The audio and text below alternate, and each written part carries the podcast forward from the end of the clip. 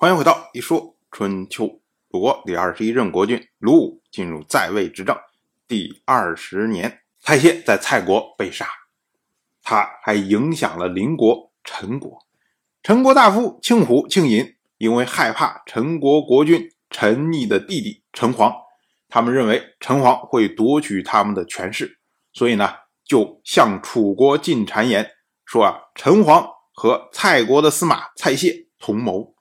那楚国立即有所反应，他们讨伐陈黄，那陈黄不能支持，只好流亡去了楚国。那陈黄在将要流亡的时候，他在国内大呼啊，说：“庆氏无道，谋求专权陈国，轻慢国君，而要除掉国君的亲人，五年还不灭亡，就太没有天理了。”春秋记录这件事情为陈侯之弟黄。出奔楚，我们要说啊，春秋里面只要称帝，指的就是同母兄弟。那这里呢，称陈黄为陈侯之弟，就是说陈黄他没有罪，他之所以出奔，是他的兄长，也就是陈国国君陈逆的过错。因为如果国君没有错的话，你怎么会让你最血亲的兄弟流亡国外呢？当然，这个呢，就是所谓春秋笔法的一种了。同样是本年的秋天，鲁国大夫叔老前往齐国访问，这是齐国新君齐光继位之后，鲁国派出的第一次访问的使节。那叔老去的目的，当然就是去愿修好，这个呢是符合礼数的。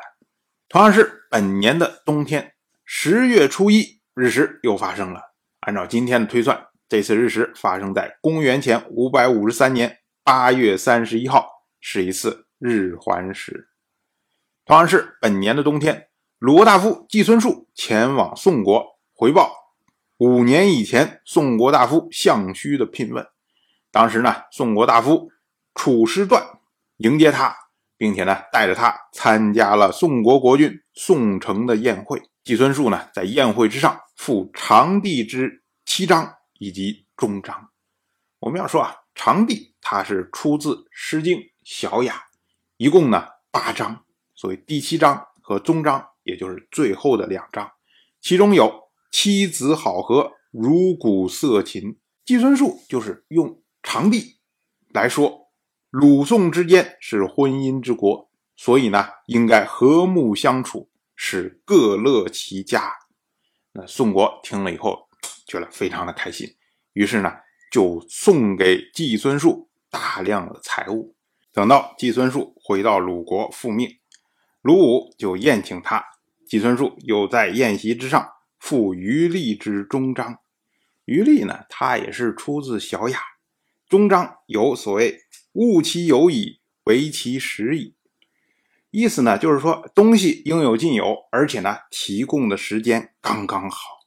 季孙树啊，就用这句诗啊来说：“哎，我这次到宋国去，去的也应该，到的时候也时机刚刚好，所以呢，达成了效果很好。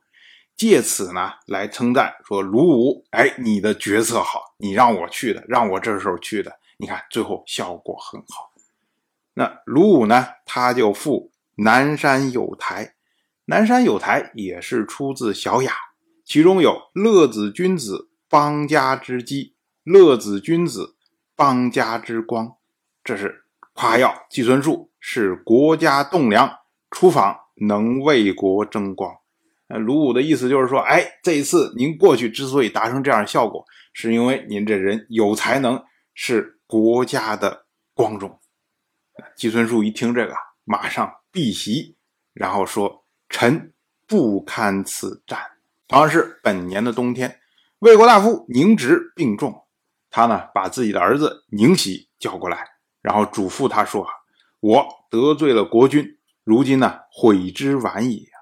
名字早已经被记录在诸侯的检测之上，都说什么孙林父宁直出袭君，只有国君回国才能掩盖这件事情。如果你宁喜能掩盖，你才是我的儿子。”如果你做不到，我化作鬼神在天上，宁可挨饿也不来享用你的祭祀。我们说啊，宁直说这个话非常的重啊，意思就是说，没错，是我给你留下了烂摊子，但是如果你解决不了，你就不是我的儿子啊。宁喜一听这个，宁喜能说什么呀？宁喜就答应了。由此呢，宁直才安然离世。所以我们要说啊，魏国这个事儿还没完呢。当然，我就这么一说，您就那么一听。感谢您的耐心陪伴。如果您对《一说春秋》这个节目感兴趣的话，请在微信中搜索公众号“一说春秋”，关注我。您不仅能得到《一说春秋》文字版的推送，还可以直接和我互动交流。